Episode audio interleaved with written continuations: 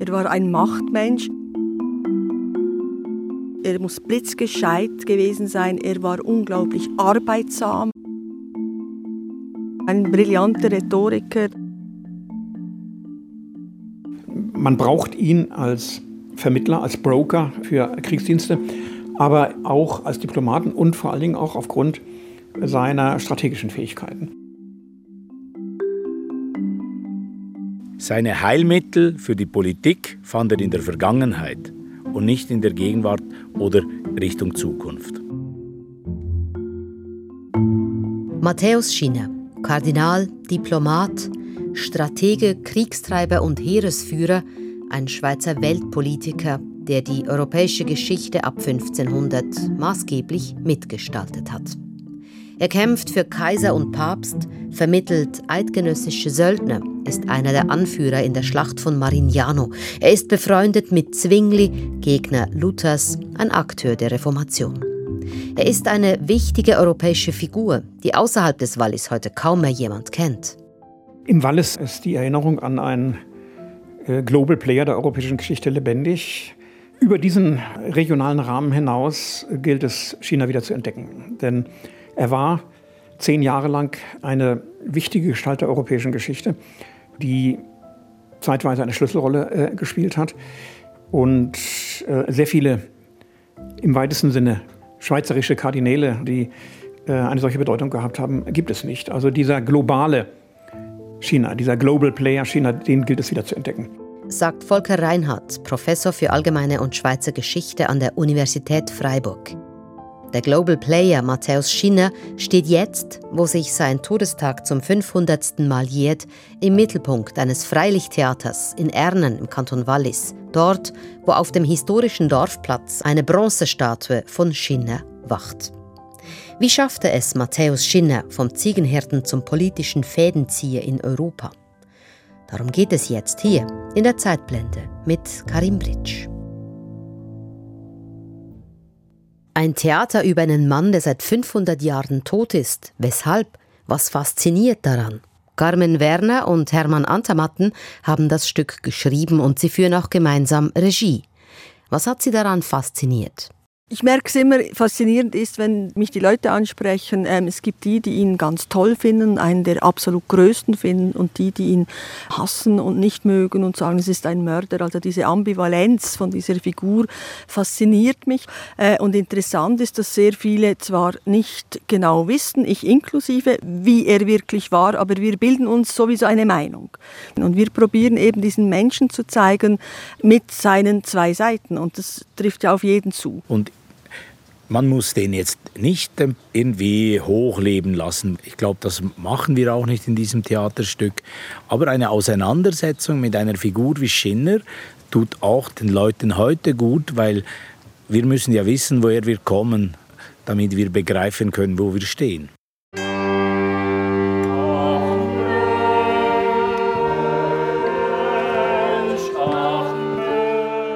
Schinners Tod steht im Freilichttheater vor perfekter Kulisse am Anfang. Es ist das Jahr 1522. Matthäus Schinner stirbt am 1. Oktober in Rom, wohl an der Pest, vielleicht auch an Syphilis, ganz geklärt ist es nicht. Vater Noster, für dein Reich habe ich gekämpft, mit Wort und mit Tat, habe für dich gestritten und gelitten, deinen Namen immer geehrt. Und diese heute wenn du mich ans Bett fesselst und mich lässt sterben So gewiss dieses Todesdatum, so unklar ist der genaue Zeitpunkt der Geburt. Vermutlich kam Matthäus Schinner 1465 zur Welt. Das Geburtshaus in Mühlebach bei Ernen steht noch, ein einfaches Holzhaus. Der kleine Matthäus habe nicht geatmet nach der Geburt. Erst als ihm sein Onkel Niklaus Schinner Rauch oder vielleicht auch schlechten Atem ins Gesicht gehaucht habe, sei er zum Leben erwacht. So die Legende. Eben dieser Onkel, der später Kurzbischof von Sitten wird, sieht bald das Talent des heranwachsenden Knaben. Er bringt ihm Lesen, Schreiben und Latein bei und lenkt ihn in die kirchliche Laufbahn.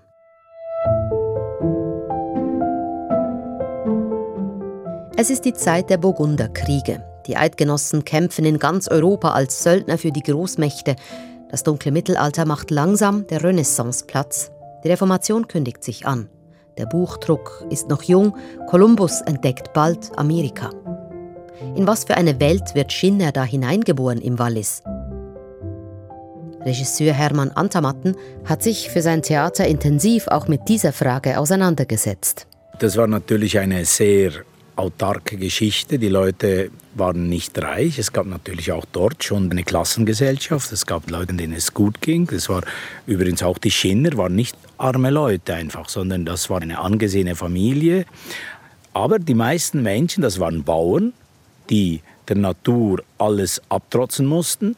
Und hier im Goms waren sie vielleicht sogar ein bisschen bevorteilt, weil hier ja nicht so diese steilen Matten wie im Lötchental, wie im Fispertal, wie im Sasertal.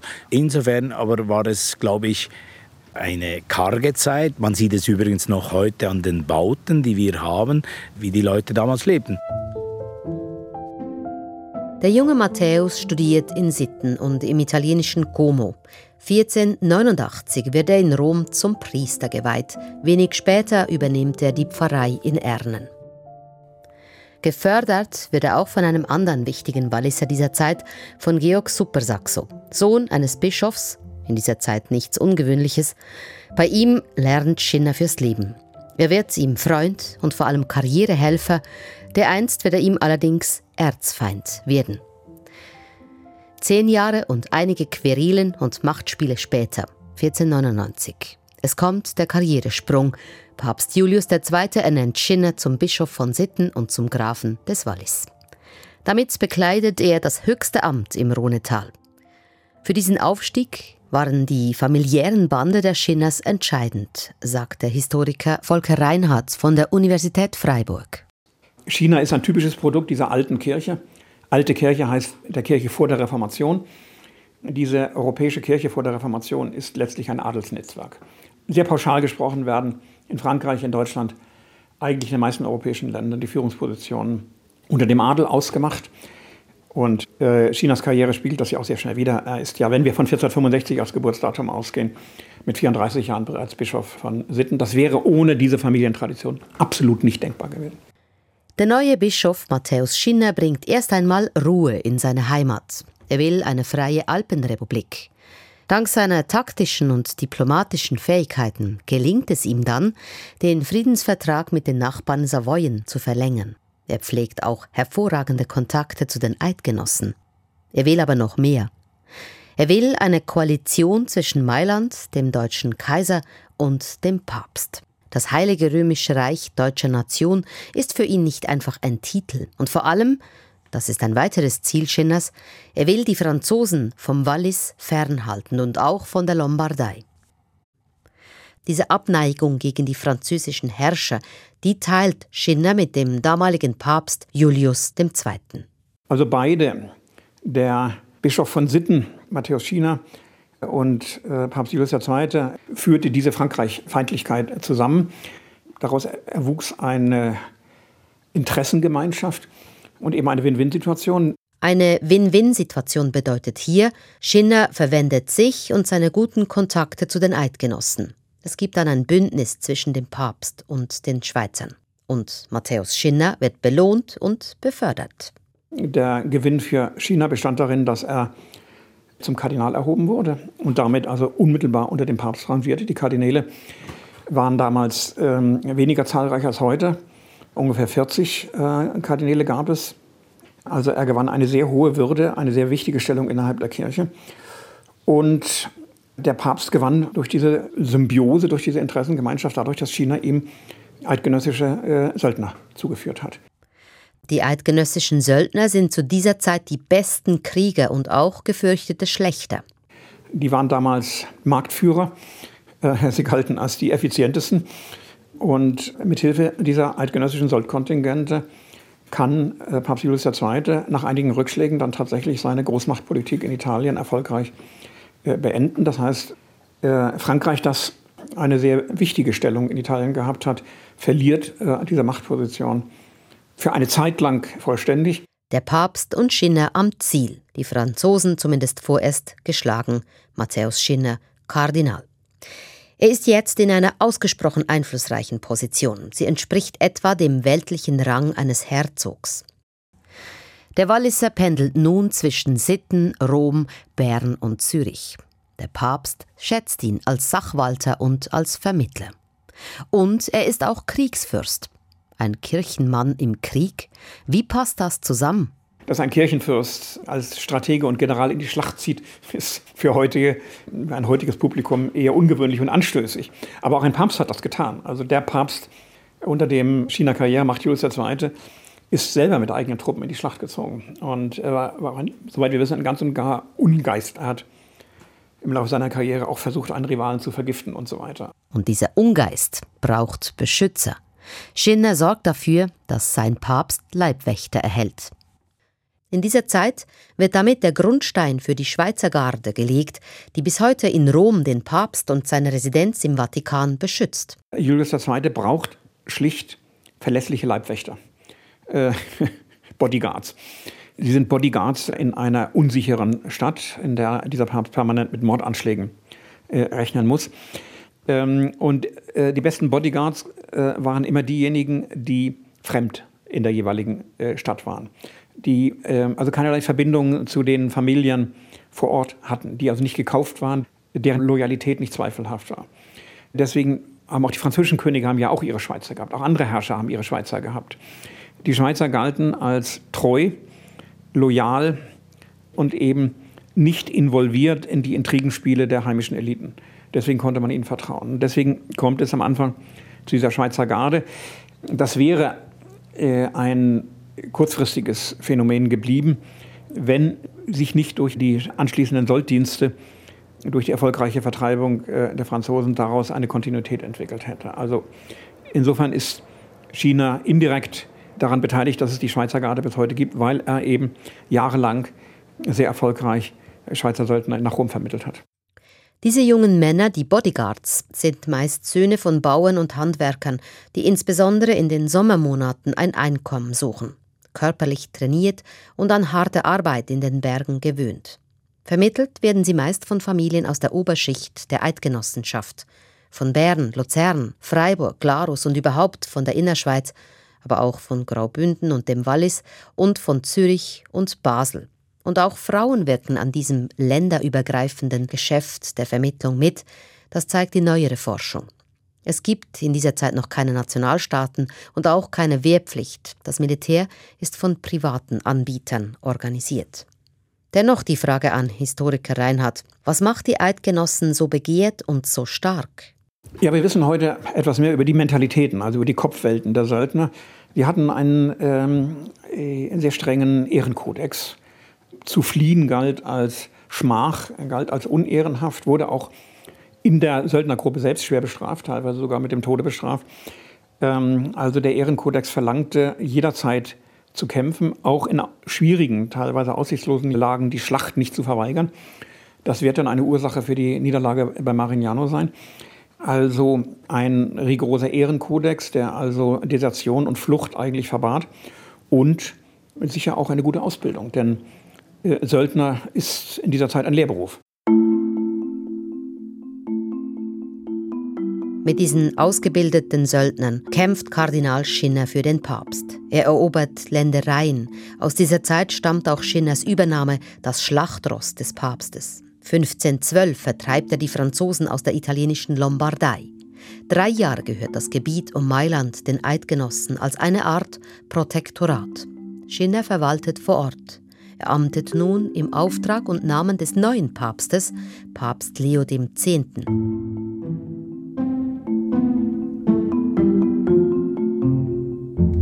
Aber es ziehen Wolken auf. Die Eidgenossen sind schwierig zu führen, der Zusammenhalt der einzelnen Orte nicht stark genug, die Einzelinteressen groß. Eine gemeinsame Politik ist schwierig. Der Geldregen der Franzosen tut wohl das Seine. Einige Eidgenossen wechseln nämlich die Seite, wollen nicht mehr für den Papst einstehen, sondern unterstützen den jungen französischen König. Keine guten Aussichten für die erwähnte Schlacht von Marignano. Schinner führt 20.000 junge Söldner in den Krieg. Papst und Kaiser, für den Kardinal, den General, marschiert. Diese Schlacht ist im Freilichttheater in Erne natürlich auch ein zentraler Moment. Die Schlacht als Höhe- und Wendepunkt.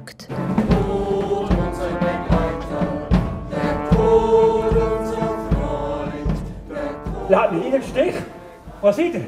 Was schmeckt hier so nach Blut? ich bin der Metz gsi. Los jetzt! Oder ihr könnt das Wunder erleben. Ein Rots. Tot ich kann uns nicht vorbei. Wegen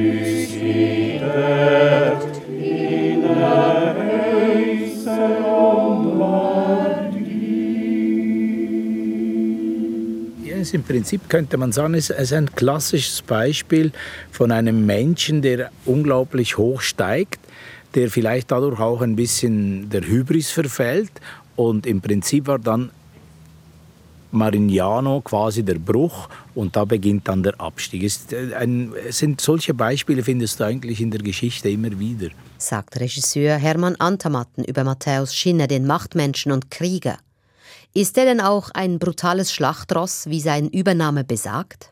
Sind die amerikanischen Präsidenten brutal gewesen in Vietnam? Ist Putin brutal? Es ist ja die Tragik des Menschen oder der Menschenspezies, dass immer Menschen als Kanonenfutter benutzt werden. Und das ist vielleicht, nicht vielleicht, das ist sehr unmenschlich und man möchte so am Menschen verzweifeln. Aber da war Schinner absolut nicht singulär. Das ist von der Antike bis in die jetzigen Tage haben wir eigentlich immer das gleiche Problem, dass der Mensch dem Menschen ein Wolf ist.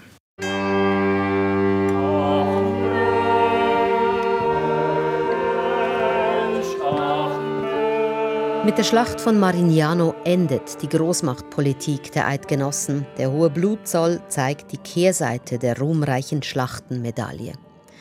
Was aber ist aus Sicht des Historikers 1515 bei Mailand schiefgelaufen? Volker Reinhardt sagt, die eidgenössischen Orte waren sich uneins, ob man die Schlacht liefern sollte. Einige äh, Truppen werden ja auch abgezogen. Grundsätzlich war die taktische Position ungünstig. Die französisch-venezianischen Truppen hatten die besseren Positionen.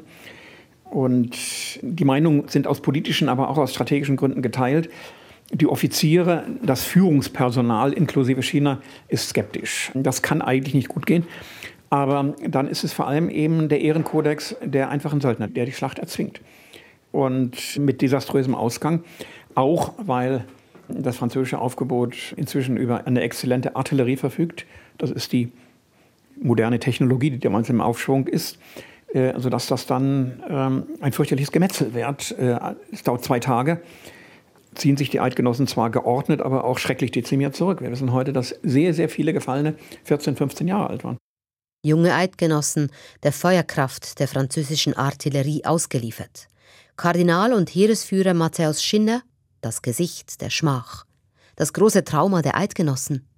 Volker Reinhardt relativiert. Marignano sollte man nicht überbewerten. Schweizer Söldner haben in fremden Diensten auch danach noch große Erfolge erzielt, in eigener Sache nicht mehr. Das wird dann durch den Freiburger Vertrag von 1516 im Wesentlichen ausgeschlossen. Also man, wenn man äh, sehr fantasievoll die, eidgenössische Neutralität datieren will, kann man sagen, erste Anfänge sind 1516 festzustellen. Aber natürlich führen die äh, Schweizer Söldner in, in fremden Diensten noch sehr viele weitere Kriege. Äh, China erlebt dann einen letzten äh, Höhepunkt seiner militärischen Laufbahn, als er 1521 Mailand von den Franzosen für Papst Leo X. zurückerobert. Nach dieser Niederlage von Marignano ist Schinner unten durch, im Wallis und in Rom, zumindest vorerst. Und auch sein ehemaliger Förderer Georg Supersaxo hat die Seiten gewechselt. Wohl dank des Geldes der Franzosen kämpfte er in Marignano für die Franzosen. Und zu Hause im Wallis macht er Stimmung gegen Schinner, den ehemaligen Freund und Abwiesenden. Supersaxo gewinnt die Oberhand. Schinner flieht. Er wird das Wallis nie wiedersehen. Aber Schinner wäre nicht Schinner, wenn er nicht auf die Beine käme und wieder zur Macht. Er lässt sich 1517 in Zürich nieder. Hier trifft er auf ein etwas anderes Milieu. Die Reformation liegt in der Luft. Schinner freundet sich mit dem jungen Reformator Huldrych Zwingli an, der in Marignano als Feldprediger dabei war und das schreckliche Gemetzel mitbekommen hat. Die beiden verstehen sich bestens. Schinner unterstützt Zwingli gar, sagt Volker Reinhardt mit Blick auf Quellen, die an seinem Lehrstuhl ganz neu erschlossen worden sind. Es gibt einen Briefwechsel aus dem Jahr 1518 zwischen Schinner und einem anderen Kardinal, Aleandro, so heißt er. Die beiden sehen in Zwingli einen fähigen Mann. Man diskutiert über die Person Zwinglis. Man stuft ihn sehr positiv ein, als einen sehr guten Gelehrten und äh, hervorragenden Redner. Es geht um die Frage, soll er Leutpriester am Großmünster werden oder nicht? Und sowohl Aleandro äh, als auch China sind der Meinung, ja, er wäre eine gute Besetzung dafür. Er kann hervorragend predigen und er wird diesen Job gut machen. Aber das ist noch nicht Zwingli der Reformator. Spätestens ab der Jahreswende 1522, 23 ist Zwingli dann tatsächlich der große Reformator. Den wollte China natürlich nicht, denn der ist von Rom abgefallen. Der charismatische Prediger Huldrych Zwingli, 1519 wird er zum Leutpriester ans Zürcher Großmünster berufen, der löst sich zunehmend von Rom. Sein Freund Schinner hingegen vertritt weiterhin die Sache des Papstes. Gleichzeitig sieht Schinner aber durchaus, dass sich die Welt bewegt. Der bekannte deutsche Reformator Martin Luther tritt auf. Er kritisiert den Papst und insbesondere den Ablasshandel, also dass man sich von Sünden einfach freikaufen kann. Dieser Konflikt, der Auftritt Zwinglis, die Kritik Luthers, das alles wird natürlich auch im Theater in Ernen thematisiert. Huldrych Zwingli und Kardinal Schinner im Zwiegespräch über den Papst, über Luther, über die Kirche. Der hohe Klerus lebt nicht nach der Heiligen Schrift. Du weißt es. Lassen ihren Geldsack mit Dukaten füllen und leeren ihren Sack bei Huren. Oha, übernimmst du es als Sprachduktus Luthers? Ja, die Missstände müssen angesprochen und behoben werden. Aber es geht nicht an, dass die Autorität des Papstes öffentlich angezweifelt wird. Der Papst sollte Seelenhirte sein. Der Papst, ein Seelenhirte auf Abwägen, die Kirche von Luther angeprangert. Was macht Matthäus Schinner damit, der papsttreue Kopf, der mit allen Großen Europas Kontakte pflegt und inzwischen sogar beratend an mehreren Fronten mitarbeitet? Volker Reinhardt sagt über Schinner, äh, er war ein kluger Machtpolitiker und er sah etwas, das ihn, das auch andere Diplomaten der damaligen Zeit genau gesehen haben, dass nördlich der Alpen der Kredit der Päpste verbraucht war. In Deutschland, im heutigen Deutschland, also im Heiligen Römischen Reich äh, Deutscher Nation, im heutigen Belgien, im heutigen, heutigen Niederlanden, teilweise auch im heutigen Frankreich, äh, war die Enttäuschung über äh, die Machtinstitution Papsttum groß, äh, sah man das Papsttum als, als dekadent, verweltlicht, äh, korrupt an. Das hat China gesehen, durch seine europäische Vernetzung gesehen. Also ich würde sagen, er sieht die Anfänge der Reformation, die er ja noch, sagen wir, die Anfänge der Ablösung Luthers äh, von Rom und die, den Beginn der Reformation ab etwa 1520 äh, durchaus tiefenscharf, aber er sieht es im Wesentlichen als ein politisches Phänomen, äh, das äh, mit dem Auftreten Luthers äh, ganz neue theologische Ideen und im Grunde eine neue Kirche im Entstehen ist. Äh, das hat von den römischen Beobachtern niemand gesehen. Das hat auch, hat auch China nicht gesehen. Also für ihn ist Luther eine politische Revolte, die man mit klugen politischen Mitteln eben auch ähm, wieder äh, unterdrücken muss. Gegen diese politische Revolte, wie er sie sieht, und gegen Martin Luther setzt sich Matthäus Schinner zur Wehr. Er gehört zu denen, die Luthers Thesen mitbeurteilen. Am Ort, wo über diese Thesen gesprochen wird, 1521 am Reichstag von Worms, ist Schinner dabei. Luther wird aufgefordert, seine Thesen zurückzunehmen. Dieser will natürlich nicht widerrufen, die Spaltung der Kirche ist nicht aufzuhalten. Im selben Jahr stirbt Papst Leo X. Ein neues Oberhaupt der katholischen Kirche wird gewählt, Kardinal Schinner mittendrin.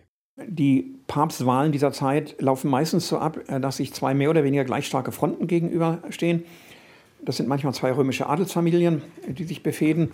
Äh, keine Partei kann ihren Wunschkandidaten durchsetzen, deswegen sucht man Kompromisskandidaten, die für beide Seiten akzeptabel sind. Und eine solche Positionierung hat äh, China ohne Frage gesucht. Er ist kein Thema im Konklave. Ich bin noch einmal die, die Quellen äh, durchgegangen. Ähm, er wird auch nicht genannt. Also Aussichten auf eine Wahl hat es nie gegeben. Er hatte auch keine Machtstellung an der Kurie. Er ist auch nicht Chef äh, Roms in der papstlosen, äh, potenziell anarchischen Zeit. Aber er hat es versucht. Sagt Historiker Volker Reinhardt, der die Geschichte des Papsttums seit Jahrzehnten erforscht. Die Meinung, dass Schinner reelle Chancen gehabt habe, sei zwar verbreitet, sagt er, aber nicht als sehr glaubwürdig einzustufen. Die bestinformierten Historiker der damaligen Zeit und auch der venezianische Botschafter hätten nichts darüber berichtet, in keinen primären Quellen, alles nur sekundäre Quellen. Und diese seien in solchen Fällen nicht besonders glaubwürdig. Also nach den mir vorliegenden Quellen stimmt es nicht. Und äh, Berichte über das Konklave vom Dezember, Januar 1521, äh, 22 sind teilweise unterschiedlich, äh, widersprechen sich teilweise auch. Aber eine auch nur ansatzweise aussichtsreiche Kandidatur Chinas zeichnet sich darin nicht ab. Weshalb aber sollte ein so einflussreicher Mann wie Kardinal Matthäus Schinner, der so nahe an der Macht in Rom sitzt, keine ernsthaften Chancen haben auf den Papstthron? Das hängt ganz sicher auch mit der mit dem Bild der Eidgenossenschaft äh, zusammen. Italienische Kardinäle sind humanistisch geprägt. Italienische Humanisten sind der Meinung, dass außerhalb Italiens nur Barbarei, nur Bildungsverrohung und sittliche Verwilderung herrschen. Äh, einen Schweizer, so äh, ordnet man China ja letztlich zu, zum Papst zu machen, äh, das war gemäß Bildungs, dieser Bildungsarroganz, dieser sehr hochmütigen Selbstsicht italienischer äh, Kirchenfürsten entsprechend gar nicht möglich. Die Schweizer galten als wilde Naturmenschen, Sie waren tapfere Krieger. Man konnte sie also als Instrument einsetzen, aber man sprach ihnen sogar die Fähigkeit zur Politik und zur Zivilisation eigentlich insgesamt ab. Also einen Schweizer zum Papst zu machen, das war für die meisten Kardinäle dieser Zeit undenkbar, aufgrund dieser Vorurteile. Schinners Vermächtnis wäre dadurch aber keinesfalls geschmälert, sagt Historiker Reinhardt. Zum Papst gewählt wird schließlich ein Außenseiter, ein unpolitischer Mann, Hadrian VI., ein Niederländer. Das Erstaunliche und Unerklärliche ist, dass man dann tatsächlich einen Niederländer zum Papst wählt. Das widerspricht dem, was ich eben gesagt habe. Aber man wählt einen 63-Jährigen, das war damals ein sehr hohes Alter, einen 63-Jährigen, weil man glaubt, dass dieser alte Mann keinen großen Schaden anrichten wird. Und man konnte sich in dieser Stresssituation nicht einigen. Ähm, ein Konklave war eine Stresssituation, es war auch gesundheitlich schädlich. Man lebte auf sehr engem Raum, sehr unhygienisch zusammen. Man wollte raus und dann wählt man einen abwesenden, 1000 Kilometer entfernten alten Mann, weil man glaubt, ach, mit dem werden wir schon fertig.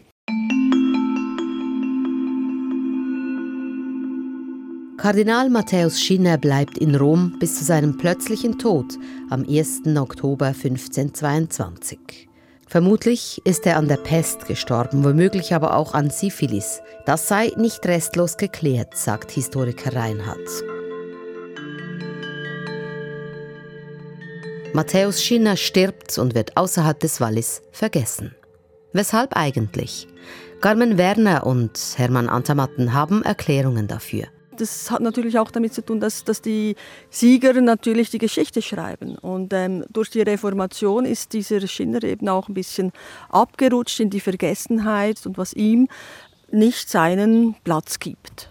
Ich glaube, das hat mit, mit der Geschichte zu tun, mit der Entwicklung der Geschichte. Er war 1515 sicherlich auf der falschen Seite. Er war verantwortlich für diese Niederlage in Marignano und das war auch ein bisschen ein Trauma das im Prinzip nachgewirkt hat und er war verlieren. Dann kam die Reformation und da war der Papist wieder auf der falschen Seite. Und dann kam das 19. Jahrhundert und im 19. Jahrhundert wurden ja die Schweizer Mythen eigentlich erst gegründet, sage ich jetzt mal. Weil man brauchte eine Identität, eine Ideologie für den neuen Bundesstaat, für die Schweiz nach 1815, 1848.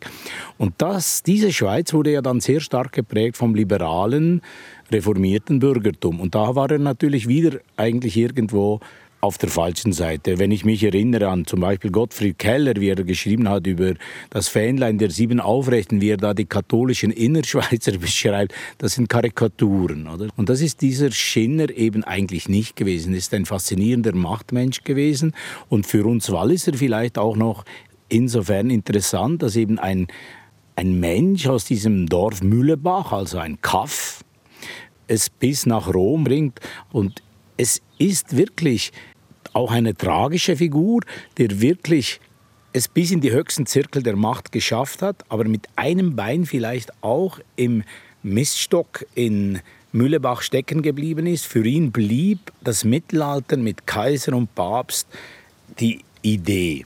Auch Volker Reinhardt sieht die Geschichtsforschung und ihren Umgang mit Schiene in der Verantwortung.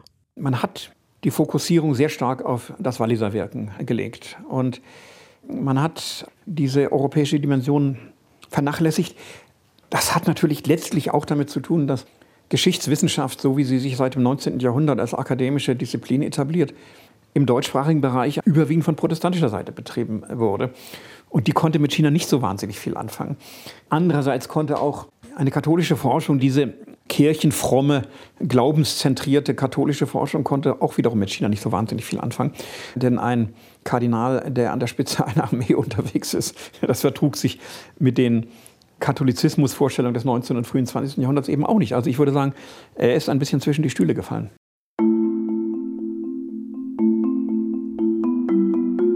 Es gibt also mehrere Gründe, weshalb Matthäus Schinner lange kaum mehr Beachtung gefunden hat. Nun dürfte sich das ändern, denn neben diesem Theater im Schinner-Jahr will sich nun auch die Wissenschaft mit Kardinal Schinners europäischem Wirken befassen. Ich glaube, wir müssen diese europäische Dimension äh, stärker herausarbeiten. Die Rolle, die er für den Global Player äh, Papst gespielt hat. Und äh, ich glaube, auf die Weise tritt eine sehr ungewöhnliche Gestalt hervor. Eine sehr europäische Gestalt die an dieser großen europäischen Politik sehr aktiv beteiligt ist. Ich glaube, diese Dimension sollte stärker herausgearbeitet werden und das werden wir hier am, am Lehrstuhl mit meinem Mitarbeiter Philipp Malesewitsch auch äh, in der nächsten Zeit stärker herausarbeiten. Das Leben und Wirken von Kardinal Matthäus Schinner wird also neu erforscht und damit weiter aus der Vergessenheit geholt und als das gewürdigt, was er war, ein sehr ungewöhnlicher, außerordentlicher Mensch. Das war die Zeitblende über den großen Walliser und Europäer Matthäus Schinner im Europa vor 500 Jahren. Redaktion und Moderation Karim Britsch.